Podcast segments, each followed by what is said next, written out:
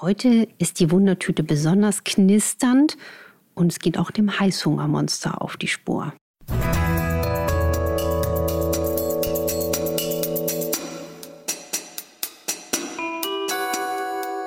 Dr. Anne Fleck, Gesundheit und Ernährung mit Brigitte Leben.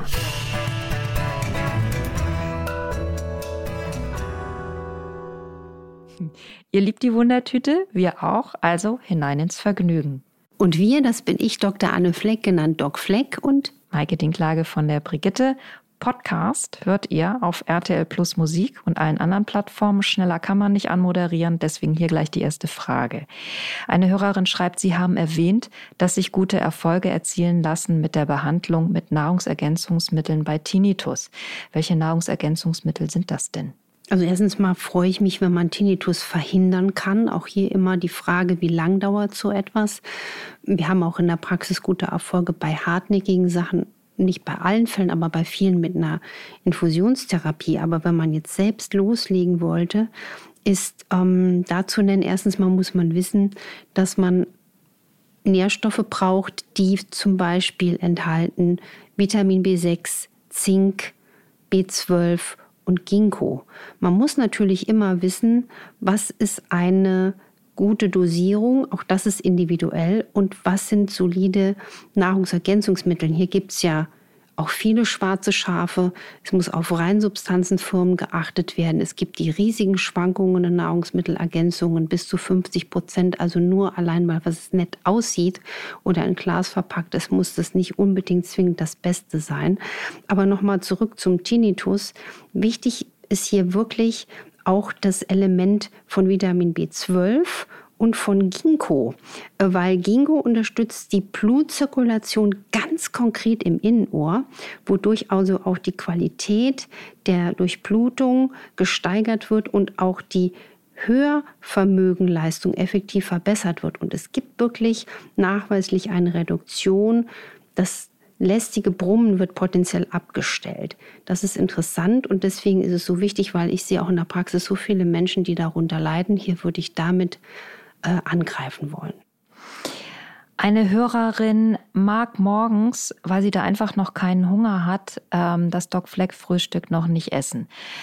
Und sie fragt sich jetzt, ist es sinnvoll, das Doc Fleck Frühstück abends zu essen und dann würde sie aber Obst weglassen und stattdessen mehr Nüsse, Kerne und Samen zu sich nehmen. Macht das Sinn oder ist ähm, das tatsächlich sinnvoll, damit in den Tag zu starten?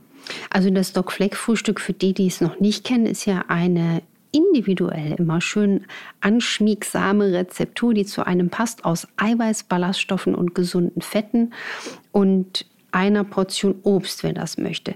Also Eiweiß, wenn man es verträgt, aus Milcheiweiß oder noch schöner aus Nüsse, Kerne, Samen mit Milchersatz und dann auch hochqualifizierten Algenöl. Ich würde grundsätzlich Rohkost am Abend eher meiden. Die sollte man eher vormittags, mittags essen, weil das einfach die Schlafqualität verbessert. Das heißt, wenn die Hörerin das einfach ohne den Obstanteil abends isst, spricht im Prinzip nichts dagegen. Auch hier gilt individuell auf die ja, auf die Verträglichkeit zu achten. Ich finde es nur auch wichtig, dass man auch darauf achtet, wie geht es einem damit grundsätzlich, wenn man abends äh, höheren Fettanteil zu sich nimmt. Individuell darauf achten ziemlich gehypt wird gerade, schreibt eine Hörerin, das MCT-Öl. Und es würde sie interessieren, was du darüber denkst. Erstmal, was ist das überhaupt und ist das ein gutes Öl aus deiner Sicht? Also MCT-Öle sind mittelkettige äh, Öle, die zum Beispiel im asiatischen Raum ein elementarer Teil auch der medizinischen Heilkunst sind, die hierzulande noch viel zu wenig bekannt sind. Und ich sehe sie als Instrument, wirklich für wirkungsvoll an. Aber auch hier gilt, es gibt eine ganz wichtige Regel, die sind individuell nur verträglich. Also bei manchen Menschen ist das eher zu massiv wirkend auf die Verdauung. Ja? Was wären denn das für Öle zum Beispiel? Es gibt richtig ähm, fertige MCT-Öle. Also das ist nicht Bestandteil eines Öls, das wir so kennen, sondern man muss gezielt ein MCT-Öl kaufen. Genau, unter diesem Schlagwort. Und die sind sehr beliebt auch für Menschen, die sich in einer ketogenen Ernährung an, äh, ernähren oder auch Paleo-Ernährung. Wir wissen, dass diese MCT-Öle positive Einflüsse haben auf den Cholesterinspiegel, auf die Gehirnleistung. Also deswegen war es ja auch in ersten Daten früher so Aufmerksamkeit explodierend, dass es auch den Einsatz hatte bei Alzheimer-Patienten. Darüber habe ich auch intensiv über solche Öle und ihren Einsatz im Buch Ran an das Fett geschrieben. Ich setze MCT-Öle nicht bei allen Menschen ein, sondern ganz gezielt nach individuellen Beschwerden. Man kann es aber wirklich in kleinen Mengen äh, versuchen und guckt, wie es einem damit von der Verträglichkeit geht. Aber es hat einen exzellenten Status als ein natürlicher Energielieferant und als Nervennahrung. Also ich setze es auch gerne ein bei Menschen, die sehr anspruchsvolle Denkaufgaben haben und auch gerne bei meinen Leistungssportlern. Um nochmal beim Öl zu bleiben, du empfiehlst ja auch das Öl ziehen. Hiermit hat eine Hörerin tatsächlich ein Problem, weil es ist egal, welches Öl sie benutzen. Sie hat jetzt schon ganz viele durch. Sie kriegt davon Würgereiz. Vielleicht liegt es daran, sagt sie, dass ich per se einfach nichts mag, was fettig oder ölig ist. Gibt es einen Trick? Oder ist dann einfach das Ölziehen, wenn man Öl verabscheut, nicht die beste Idee? Also erstens mal könnte ich mir vorstellen, wenn sie so eine Abneigung gegen Fett hat, wird sie wahrscheinlich ein Fettverdauungsschwächling sein. Da kann man auch mal beim Hausarzt gucken, wie steht es um meine Verdauungsenzyme, Amylase, Lipase, gibt es ein Problem? Dann kann man ja auch mit Verdauungsenzymen das ganze Problemchen von der Matte holen. Also das finde ich jetzt mal so ganz interessant, weil der Körper ist so intelligent. Der sagt uns, der sagt uns auch, ob wir was vertragen oder nicht. Es ist egal auch, egal was jeder Arzt, jede Ärztin sagt. Es kommt darauf an, für sich selbst zu hinterfragen passt das zu mir? Und wenn die sich so quält, dann soll sie sich nicht unbedingt damit quälen. Es ist ein, es ist ein gut gemeinter Tipp und vielleicht kann sie ja noch mal probieren, einfach ähm, mit einem Öl, was ihr besser schmeckt. Also Kokosfett mögen manche mehr. Ist natürlich schade, wenn man sich so ganz die ganze äh, ähm, Bilanz der Kokosölherstellung vorstellt, ist das jetzt nicht vielleicht das beste Öl, aber vielleicht kann es mal probieren mit kaltgepresstem Olivenöl, Sonnenblumenöl. Es gibt ja auch fertige ähm, Ölziehmischungen. Und wenn sie sich wirklich quält, würde ich eher darauf verzichten. Ich bin ja auch ein Fan davon, man kann ja manchmal auch Probiotika in Pulverform ähm, einfach mal so eine Minute im Mund stehen lassen, bevor man sie schluckt. Es gibt auch manche Probiotika, die gezielt für die Mundflora sind. Also wenn sie das Ölziehen macht, das wissen wir jetzt nicht, dieses Puzzlestück, wenn sie eine Parodontitis hätte, kann sie auch ohne Ölziehen zum Beispiel durch eine lokale Einwirkung von Probiotika und natürlich durch ähm, gute Zahnhygiene, Zahnreinigung sich ihre Mundgesundheit aufpäppeln. Eine Frage lautet, was halten Sie von der Hochdosis Vitamin D-Therapie? Das ist dieses sogenannte Coimbra-Protokoll bei Autoimmunerkrankungen. Eine Bekannte hat es bei MS angewendet und fühlt sich nun deutlich besser.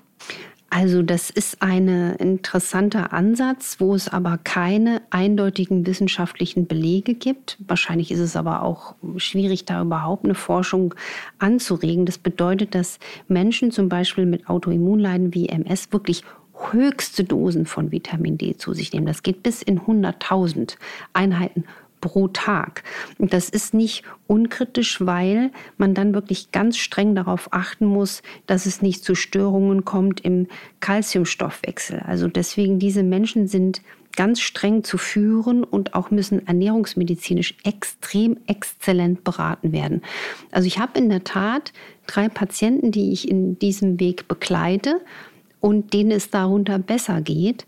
Es ist aber jetzt nicht unkritisch auszuloben als macht doch mal alle so eine Hochdosistherapie. Und schon gar nicht auf eigene Kappe. Nein, nein, nein, auf gar keinen Fall. Hier braucht es wirklich ausgebildete Ärzte, die es gibt und die das auch ähm, quasi engmaschig führen. Und dazu gehört wirklich auch die individuell passende Ernährungsberatung, damit man einfach geschützt ist, weil man muss da ganz streng auch auf den Kalziumanteil in der Ernährung achten. Eine spannende Frage stellt uns eine Hörerin, die Rückenpatientin ist und das seit 15 Jahren. Und als solche hat sie einfach jede Menge MRTs und Röntgenbilder schon machen lassen. Sie hat langsam Angst, eines Tages Krebs durch die Strahlung zu bekommen. Kann man solche Behandlungen wieder ausleiten, fragt sie sich. Also erstens mal hier wieder Leuchtreklame. Angst, Angst, Angst. Wir dürfen nie in die Angst gehen. Es ist so, es ist natürlich ein Unterschied, je nachdem, welche Aufnahme gemacht wird, ist die Dosis entsprechend. Auch wenn man im Flugzeug sitzt, hat man eine gewisse Strahlung. Also ich meine, ne, die Stewardess, ähm, der Kapitän, ähm, die haben dann eine Riesensummation. Ich würde auf gar keinen Fall in die Angst gehen. Was nötig ist, ist nötig. Aber man kann ja auch hinterfragen, wie viel ist gerade nötig. Ich bin ein Fan davon, dass immer nur überhaupt diagnostische Schritte, die ja auch kostenintensiv fürs Gesundheitssystem sind, dass diese Schritte nur gemacht werden, wenn sie eine neue Konsequenz des Handelns ableiten. Also das ist, glaube ich, eine gute Maxime auch für uns Heilberufler. Und wir sind ja auch, selbst wenn wir nicht jetzt in der Diagnostik immer stecken, auch vielen toxischen Lasten und Einflüssen ausgesetzt. Deswegen bin ich auch hier wieder bei einem meiner Lieblingsthemen, dass wir alle aufgerufen sind, ähm, toxische Lasten zu reduzieren. Da gibt es zum Beispiel aus der Sicht der Naturheilkunde ein paar bestimmte pflanzliche äh, Leuchttürme, die helfen auch, um toxische Lasten zu reduzieren. Also da wird genannt zum Beispiel Thymian, Walnussblätter, gelber Steinklee. Das kann man also in Form von, von Tee zu sich nehmen. Es gibt den Ansatz, äh, mehr äh, Kresse, Bierlauch, äh, Gerstengraspulver, Spirulina, Algen, sowas zu sich zu nehmen oder Knoblauch. Ähm, das alles, finde ich, ist legitim, das zu verwenden. Inwiefern das allerdings dieses Summationsphänomen der Strahlenlast reduziert, darüber wird man keine Studie finden und da wird auch niemand eine machen. Deswegen ist es so wichtig, immer auch auf sich zu hören, was nötig ist, ist nötig, was unnötig ist, muss nicht gemacht werden. Gilt das aus deiner Sicht fürs MRT auch, weil das ja eigentlich keine Belastung, keine Strahlenbelastung mit sich bringt? Na, es hat ja trotzdem auch andere Arten von Belastung. Es ist anders als ein CT, natürlich. Aber ich würde immer gucken und mit den Ärzten sprechen, müssen wir das jetzt machen? Wenn ja, dann, wenn man eine therapeutische Konsequenz ableitet, dann ja und wenn nein, dann nein. Es gibt zum Beispiel ein Beispiel, wenn Menschen ein HBS-Trauma haben, einen Skiunfall, einen Autofahrunfall, eine Zangengeburt sind. So viele Menschen haben dieses Phänomen und es wird aber nicht danach gefragt. Ich frage danach immer in der Praxis. Und deswegen gibt es viele Menschen, die haben eine instabile Halswirbelsäule. Und das kann sogar dazu führen, dass man bis zur Nahrungsmittelintoleranz äh, betroffen ist. Ich hatte eine junge Frau, die kann ganz wenig essen, verträgt alles Mögliche nicht. Und dann habe ich sie gefragt, hatten Sie mal ein Halswirbelsäulentrauma? Nein, kann mich nicht erinnern. Also ich frage Sie mal Ihre Mutter, Kindheit, ist irgendwas passiert? Dann stellt sich raus, die ist wirklich als Kleinstkind innerhalb der ersten Lebenswoche aus irgendeiner Tasche rausgefallen und mit dem Kinn aufgeschlagen. Ich wollte mir es gar nicht vorstellen. Das heißt, sie hat eine riesige Traumatisierung des Halteapparats. Und jetzt bin ich wieder bei der Bildgebung. Wenn man solche Menschen unter ein MRT legt, hat man eine kostenintensive Diagnostik, die einen gar nicht weiterbringt. Da muss man ein funktionelles Röntgen machen, eine HBS-Aufnahme nach Sandberg nennt sich das. Uralte Technik, wo man dann unter Bewegung den Kopf röntgt und kann herausfinden, ob der Kopf noch richtig auf der Halswirbelsäule steht. Und das hat eine riesige Konsequenz, wo man dann auch wunderbar den Menschen helfen kann, vielleicht durch eine Atlas-Therapie. Und so eine Röntgendiagnostik ist dann auch begrüßenswert. Man muss aber nur auf die Idee kommen, sowas zu machen. Und natürlich ist ein Röntgen von der Halswirbelsäule viel weniger kostenintensiv als ein MRT. Und da muss man, finde ich, auch immer ähm, auf der Hut sein. Meine Sorge ist immer, dass oft sehr kostenintensive Sachen äh, gemacht werden unter dem finanziellen Druck. Es kommt immer auch auf den Sinn der Untersuchung an. Wir haben in letzter Zeit öfter darüber gesprochen, dass die Ummantelung von Nahrungsergänzungsmitteln suboptimal sind, wenn man sie auf Dauer und hochdosiert zu sich nimmt. Eine Hörerin äh, verwendet täglich zehn Kapseln und hat sich aber angewöhnt, das Pulver, also ne, das Pulver dieser Nahrungsergänzungsmittel direkt in das Doc Fleck Frühstück zu geben. Und sie fragt, denken Sie, dass dieses pur eingerührte Pulver dieselbe Wirkung hat wie aus der Kapsel oder vermindert sich dadurch, also durch den, sagen wir mal, den Kontakt des Pulvers mit Quark, was auch immer, die Wirksamkeit? Das ist eine ganz spannende Frage. Also wie gesagt, man muss das ganze Thema ein bisschen aufdröseln. Also Kapselhüllen müssen erst im Magen aufgespalten werden, damit diese Wirkstoffe, die schön da eingepackt sind, schön aufgespalten werden können. Und das dauert in der Regel so 20, 30 Minuten. Und der Körper kann dann diese Wirkstoffe ähm, unter Umständen in der Zeit nicht effizient verwerten. Und auch es gibt Unterschiede von Kapseln und Tabletten. Auch das hat immer eine andere Pharmakokinetik, Pharmakodynamik im Körper.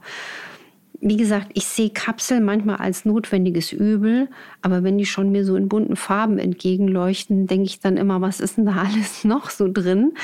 Ähm, wenn man jetzt sagt, ich öffne die Kapsel, mache das in mein Frühstück rein, dann muss man einfach wissen, es hängt immer von dem Produkt ab. Also auch welche Inhaltsstoffe das sind. Es hängt auch davon ab, können diese Nahrungsergänzungen mit Mahlzeiten aufgenommen werden oder sollten sie eher außerhalb von Mahlzeiten aufgenommen werden. Zum Beispiel Verdauungsenzyme, die nimmt man immer vor dem Essen. Die meisten können zum Essen genommen werden und auch ganz wichtig ist, grundlegend würde ich dann diese Kapsel nicht in eine Art Doc Fleck Frühstück ein und was mit auf der Milchbasis ist. Also Kuh, Ziegenmilch sollte dann nicht da stattfinden, weil das Milcheiweiß wirklich vermutlich unter Umständen die Aufnahme von Nährstoffen bremsen kann. Also dann lieber eine Variante, eine Handvoll Nüsse, Kerne mit einem Bio-Apfel pürieren und da wird das nicht passieren. Letzte Frage für heute betrifft die Bitterstoffe. Eine Hörerin hat aus Versehen eine Variante mit Alkohol gekauft. Und jetzt fragt sie sich, ob es sinnvoll ist, in diesen Dosen Alkohol zu sich zu nehmen. Und äh, eine Bekannte hat ihr gesagt, dass ein Glas Apfelsaft ungefähr die gleiche Menge Alkohol hat wie zwei Sprühstöße von Bitterspray, das Alkohol enthält. Das ist im Prinzip richtig, ja. Also alles, was sehr obstlastig ist, ne? Also du kannst ja auch aus Bananen irgendwo äh, äh Alkohol herstellen. Trotzdem bin ich ein Fan, wenn wir Bitterstoffe ohne Alkohol zu uns nehmen. Das gilt natürlich jetzt vor allen Dingen auch, wenn man ein Problem hat, Alkoholkranke. Ne? Aber warum kann man nicht gleich dann ähm, Bitterstoffe ohne Alkohol verwenden? Ich bin ein ganz großer Fan von Bitterstoffen, weil sie einfach elementar die Arbeit von Leber und Galle unterstützen und auch die Bauchspeicheldrüse davor schützen, krank zu werden. Mit einer der größten Vorreiter aktuell unter den Krebssorten ist der Bauchspeicheldrüsenkrebs. Wir wissen nicht, woran das ganze Phänomen so richtig liegt. Ich glaube, es hängt auch mit unserer Ernährungsweise zusammen, mit den toxischen Lasten, vielleicht mit nicht erkannten Infekten. Deswegen präventiv machen die Bitterstoffe so viel Sinn, aber nicht nur in der Prävention von Bauchspeicheldrüsenkrebs, in allen Formen, um die Entgiftung anzuregen und den Darm, den heimlichen Großhelden, auch ein bisschen auf die Beinchen zu helfen. Also ran an die Bitterstoffe. So viel für heute, das hatte ich schon verraten, weil das war eben unsere letzte Frage. Aber neue Folgen werden kommen. Und womöglich mit euren Fragen, wenn ihr sie einreicht oder schickt oder uns einfach weiterhin so nette, tolle, spannende, intelligente, belesene und mitdenkende Fragen. Das kannst nicht anders sagen. Ich bin immer wirklich berührt, wenn ich sehe, wie tief ihr eintaucht. Und liebevolle Fragen. Wir merken hier, unsere, unsere Gemeinschaft ist einfach auch so ein sehr, sehr ja, liebevoller Menschenkreis. Also das kriege ich auch mit auf Instagram oder so, wo ich denke, das ist schon ein besonderer Menschenschlag, der uns hört oder der Doc Fleck folgt. Und das macht einfach eine riesige Freude. Uns eine Ehre, eure Fragen zu lesen und zu gucken, welche bringen wir irgendwie noch in der Sendung unter. infoline.brigitte.de ist da unser Tipp und eure Hotline. Nächste Woche fragen wir uns, was bei Herpes und Gürtelrose hilft. Und Anne kennt jetzt schon die Antworten. Wir freuen uns darauf und hören euch nächste Woche wieder. Bis dann und macht was draus. Tschüss, tschüss.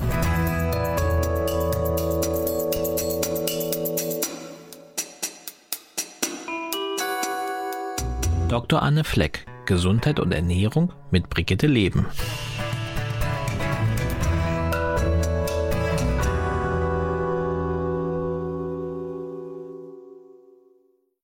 Dieser Podcast ist eine Produktion der Audio Alliance.